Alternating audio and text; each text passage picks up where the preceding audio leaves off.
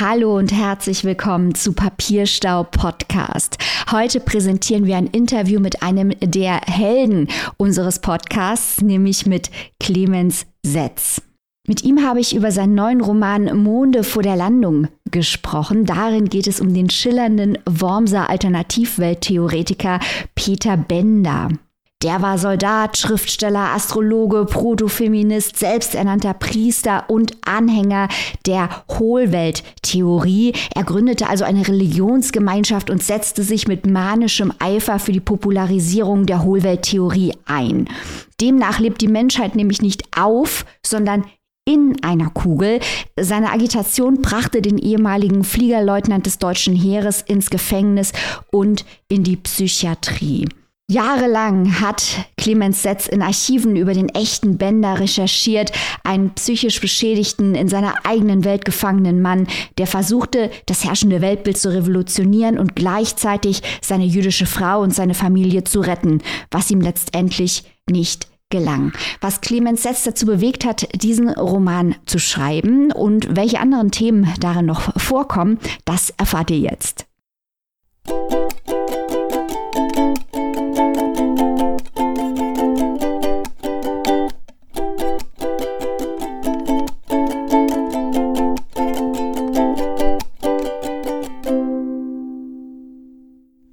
Und jetzt ist er hier in unserer Show. Ich freue mich sehr. Clemens Setz, hallo. Hallo. Der Protagonist in Monde vor der Landung, Peter Bender, Schriftsteller, Soldat, selbsternannter Priester und Hohlwelttheoretiker, den gab es ja wirklich. Wie kamen Sie darauf, ausgerechnet diesen Bender zum Protagonisten Ihres neuen Romans zu machen?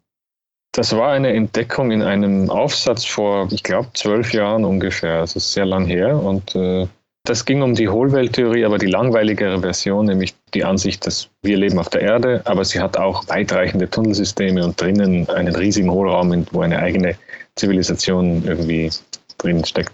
Das ist einfach nur das Prinzip der Höhle weitergedacht. Aber dann stand in so ein Nebensatz in diesem Aufsatz so, es gibt aber auch Menschen, die glaubten, dass die Menschheit, so wie wir jetzt leben, in, im Inneren einer Kugel ist.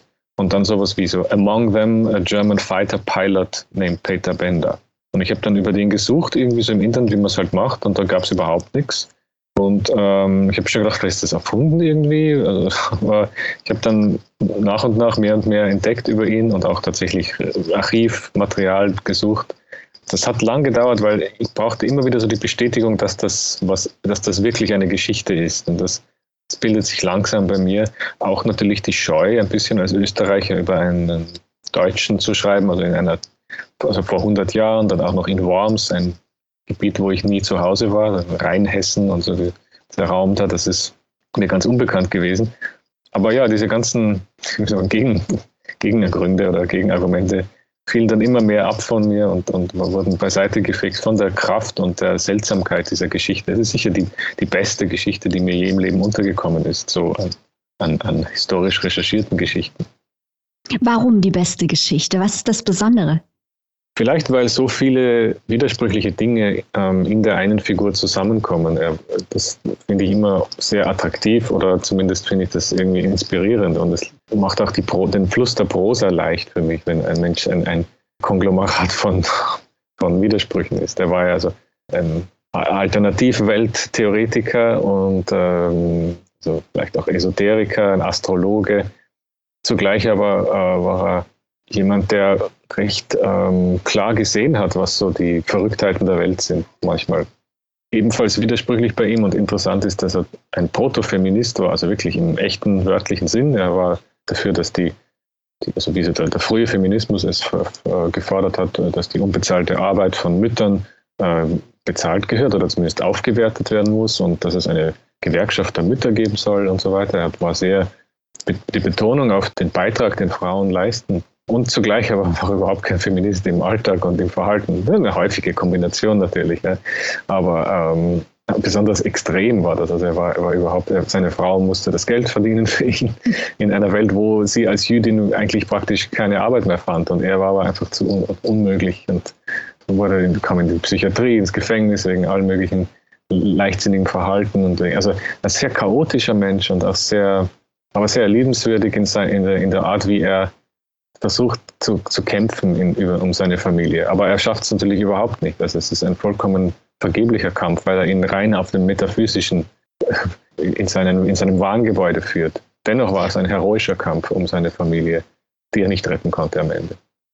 Ich war auch sehr fasziniert davon, wie Bender davon besessen ist, Geschichte zu schreiben und die Weltwahrnehmung zu ändern, während er aber die Geschichte um ihn herum, also er hat ja den Ersten und den Zweiten Weltkrieg erlebt, die Geschichte um ihn herum auf gewisse Art und Weise verpasst, was eben auch diese gefährlichen Konsequenzen für seine jüdische Frau und seine Familie hat. Auf gewisse Art und Weise war er ja ein, nicht nur ein Querulant, sondern auch ein Verschwörungstheoretiker. Und da denkt man natürlich direkt auch an Parallelen zur heutigen Zeit.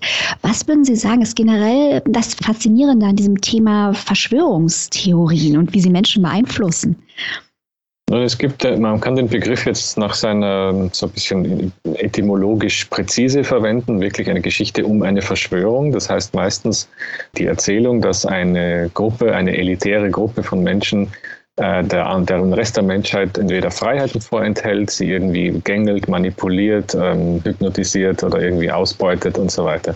Nun ist natürlich die große Verschwörungstheorie dieser Zeit der Nationalsozialismus, der, der Antisemitismus, das, mhm. die Verschwörungstheorie über das, das Finanzjudentum und über die jüdische Weltverschwörung.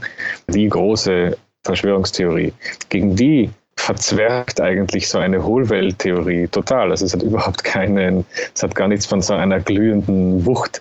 Trotzdem natürlich fällt sie stärker auf, weil sie die Minderheitenmeinung ist und die, die eigen, der eigentliche Wahn, der die Menschen da alle nach und nach, auch die, die einige der Hohlwelttheoretiker selber wie Johannes Lang ergreift, dieser der, der, der, der mythische Rassismus, also die, die, die äh, absurden Vorstellungswelten da, das wird trotzdem immer in die andere Richtung dann gespielt. Also der, der mit seiner seltsamen Theorie da und der, der das fand ich auch so interessant, dass da so, so Verschwörungstheorie gegen Verschwörungstheorie antritt und natürlich dann einen ziemlich traurigen, kläglichen Kampf abgibt, irgendwie im, im Reich des Geistes.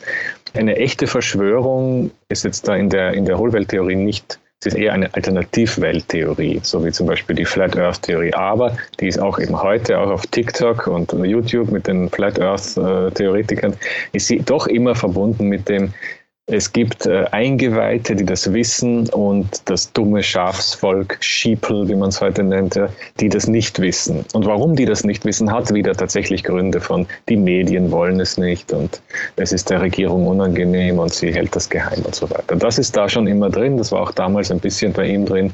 Auch dass äh, er, war ein, ein begnadeter sich als Opferempfinder, der Peter Bender, also dass er sich immer, ähm, er war ja tatsächlich auch dann mal ein Opfer von Diskriminierung, durfte nicht nicht äh, arbeiten, wurde aus der Reichsschriftungskammer ent, entlassen und so weiter, war Publikationsverbot und so weiter. Das waren ja echte Schikanen, aber trotzdem hatte er zusätzlich noch ein, ein, ein Talent, sich als, als das große Opfer zu sehen und als, als ja, so eine Art, weiß nicht, nietzscheanische, tragische Figur, die irgendwie von der, von der Epoche miss, miss, missverstanden und zermalmt wird. Dass irgendwas Wahres ist da wohl auch dran, glaube ich. In seiner verzerrten, auf eine verzerrte, bizarre Weise. Dieses Ambivalente, das hat mich auch am Text fasziniert. Sie haben das gerade schon angesprochen. Wir haben auf der einen Seite natürlich äh, das neue Weltbild, den neuen Menschen, den Fanatismus der Nazis und dann diese alternativen Vorstellungen. Und an manchen Stellen im Text, zum Beispiel im Gutachten des Psychiaters Dr. Vogelei, wird dann auch versucht, äh, die eine Weltsicht und die andere Weltsicht quasi zu verbinden. Und ähm, in anderen Kontexten treten sie dann eher in Konkurrenz, hatte ich den Eindruck bei Florian Abt zum Beispiel. Ähm, wie spiegelt sich das aus Ihrer Sicht in den Figuren? Also diese beiden Wahrnehmungen des neuen Menschen und der neuen Weltsicht. Ich glaube, es war damals sicher ein häufiger Zug auch von real verfolgten Menschen, die gar nicht irgendwie sich die, die Situation schönreden mussten oder schönreden konnten, trotzdem zu versuchen, dass sie irgendwie sich, sich anfreunden und äh, nicht anfreunden, oder sie sich irgendwie in einen so einen Nicht-Angriffszustand äh, mit dieser neuen gefährlichen großen staatlichen Macht da bringen. Das wirkt dann im, Hin im Nachhinein oft sehr paradox, dass zum Beispiel ein Mann, der mit einer Jüdin verheiratet war und sie auch aufrichtig geliebt und unterstützt hat und wirklich verehrt hat als, als seine, seine Göttin, fast schon, dass er die, dass er dann den Nationalsozialismus preist, sogar in manchen so Schriften in Nebensätzen. Natürlich war das vielleicht einfach eine Möglichkeit, die er gesehen hat, um doch noch irgendwie ähm, von sich abzulenken oder aus eine Ausreise zu erwirken. Man weiß es nicht immer mit Sicherheit. Es sind die, die, die, die ungeheuren Druckverhältnisse, die ein solches, ein solches Zeitalter bringen, von dem vielleicht in manchen Momenten unser Zeitalter gar nicht ganz frei ist. Zwar nicht so mörderisch und so, so, so ja, so mit Genozid äh, am Ende, aber es ist äh, sicher, manchmal haben wir sowas ähnliches auch noch. Und ähm, ja, er, er hatte natürlich dann auch äh, die, eine Verwandlungsgabe noch hinzu. Es war nicht so, ein, so eine Art Mann ohne Eigenschaften, also fast so ein, also eine moderne Figur, der eigentlich jede, jede Meinung zumindest kurz bewohnen konnte, wenn sie ihn irgendwie äh, als Poesiegewinn oder als, äh, als Möglichkeit, eine Situation chaotischer und interessanter, brennender, schriller zu gestalten erschien. Das, das war auch so jemand, der konnte nicht normal an einem Gespräch teilnehmen. Der musste irgendwann aufstehen und jemanden dann das Glas Wein über den, über den Schoß leeren und irgendwas Irres machen. Also es war ein, ein sehr, es war ein Feuer in, in ihm oder eine, eine ungute Chaotik, so ein, ein, ein, fast schon wie so ein Tourette, äh, so ständige Ticks, dass man immer das Falsche sagen muss, extra. Und ich habe das, ist das jetzt ein blödsinniger Vergleich, aber er fällt, er fällt mir wirklich immer wieder auf, wenn man Interviews mit Kanye West ansieht. Bisschen so stelle ich mir Peter Bender auch vor. Bei Kanye West ist ein, eine ja, diagnostizierte neurologische Störung schon. Also der hat ja, ich, starke bipolare, oder ich weiß nicht, was es genau ist, aber jedenfalls, oder mhm. Schizophren. Ich weiß nicht, wie, die, wie, die, wie der Name ist, aber er hat eine offensichtliche Störung in der Kommunikation, dass er immer das, das Extremste, das Krasseste sagen muss und das auch dann vollkommen begeistert glaubt für einen Moment und dann danach gar nicht mehr weiß. Also es ist irgendwie traurig und man, man, möchte ihn irgendwie nicht ständig da so, so groß äh, interviewt sehen. Dennoch ist es irgendwie natürlich interessant, hat man eine bizarre Faszination, sowas auch. Und so ein bisschen so stelle ich mir, so, es erinnert mich an meine, meinen Eindruck der realen Figur Peter Bent. Das ist ja nur meine, meine Figur letztendlich, mein, meine Fantasie, wie er gewesen sein kann. Aber so in Briefen ist er wirklich oft, also sagt er genau das Falsche, total unverschämt. Und dann, als, als könnte er sich nicht erinnern, drei Zeilen später, schreibt er genau im gegenteiligen Ton dazu. Und das muss im, im, im, echten Gespräch auch so sein. Es gibt Gott sei Dank ganz viele Briefe, also hunderte Seiten davon. Und das stelle ich mir vor, dass es im, im Gespräch ähnlich gewesen sein muss. Ich habe mich dann aber auch gefragt, ob Bender eine Form der mentalen Erkrankung hat. Weil auf der einen Seite, er wird verhaftet, er kommt auch in eine psychiatrische Anstalt. Das hat aber natürlich auch viel mit der Verfolgung durch die Nationalsozialisten zu tun. Er hat aber auch Anfälle, er könnte Epileptiker sein. Er ist im Ersten Weltkrieg mit dem Flugzeug abgestürzt, hat einen Kieferbruch. Teilweise dachte ich auch, sicher hat er PTSD. Also das macht es ja auch schwieriger, und komplexer, ihn als Person zu fassen zu kriegen. Teilweise möchte er auch Märtyrer sein und immer wieder fragt man sich ja, wie groß ist eigentlich seine Verantwortung aufgrund äh, auch dieses mentalen Rucksacks, das er mit, den er mit sich rumträgt. Es gab sicher eine neurologische Komponente, also das, das wurde auch, glaube ich, festgestellt, er hatte dann so, so Stress, also durch Stress ausgelöste starke epileptische Anfälle. Es gibt dann auch die Vermutung, dass er das manchmal vielleicht gespielt haben kann. Er hat aber auf jeden Fall eines geschafft, dass er war in der Psychiatrie. Ähm, es wurde bereits eine, eine das, das wurde da als Urteil oder festgesetzt, dass er zwangssterilisiert wird, also operiert wird.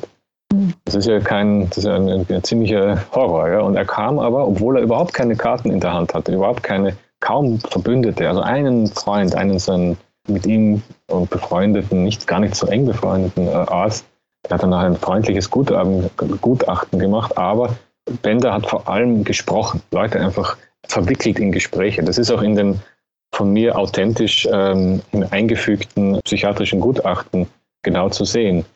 Also man muss nicht wissen, dass die authentisch sind, aber es, also ich, man kann man, ich kann es auch zeigen, ich kann die Originalquellen zeigen, wenn es interessiert. Und diese, diese Gutachten, die zeigen also immer wieder die, die Faszination von den Menschen, die ihm zuhören er konnte Leute ganz schnell für sich gewinnen und kam da irgendwie raus. Wie, war ein Rauswiesler, ein Begnadeter. Und auch das ist etwas, was natürlich in seiner mysteriösen Schnelligkeit und, und, und Leichtigkeit fasziniert äh, und etwas, was man wahrscheinlich auch nicht gut rekonstruieren kann, was aber umso mehr dann reizt, es zu erzählen als, als verblüffende, äh, verblüffendes Ereignis in einem Roman. Ja. Was auch durch den Roman geistert, ist der Nibelungenmythos. Nun könnte man sagen, klar, wir sind in Worms, um den kommt man nicht drum herum. Aber äh, würden Sie sagen, der spielt auch eine ganz bestimmte Rolle für Bender? Sie sagten eben schon, er ist auch eine heroische Figur. Ja, in seiner, in seiner seltsamen Weise war, hat er was, was sehr Heroisches, wie ja häufig diese sogenannten Querdenker haben. Also es sind ja Leute, die auch Gesichtsverlust und sich lächerlich machen, Verlust von Freunden, Verlust von Familie in Kauf nehmen für ihre meistens leider ganz, äh, also glaube ich, umsonst geführte, so diese, diesen Kreuzzug der Wahrheit. Ja. Aber es ist, hat was Heroisches. Man wünscht sich dann, das wäre, wäre anders eingesetzt. Man wünscht sich, sie würden nicht diese paar bestimmte logische Fehler machen oder einen bestimmten YouTuber da, der ganz viel vermischt, da zu schnell glauben. Äh, andererseits äh, haben manche wenige vielleicht auch das Potenzial, wirklich zu warnen vor einer übersehenen Gefahr. Das, das mag sein. Und insofern ist, ist, er, ist er die, ähm, ja, und die Frage über die Nibelungen, ist, das war sicher ein Leitmythos für ihn oder wahrscheinlich für ganz viele Menschen damals. Aber er war ziemlich süchtig nach diesen Figuren. Er, er hat auch äh, ich habe das jetzt nicht allzu sehr vorausgesetzt, dass man die alle kennt und, und dann das so beschrieben. Ich wollte auch keine langen Nacherzählungen dieser doch sehr vertrackten Nibelungensage bringen, aber die Figuren Hagen, Siegfried und so weiter waren einfach für ihn unglaublich ähm, ja, vorbildhaft und, und Lebens, Lebens als, als Anleitung fast schon.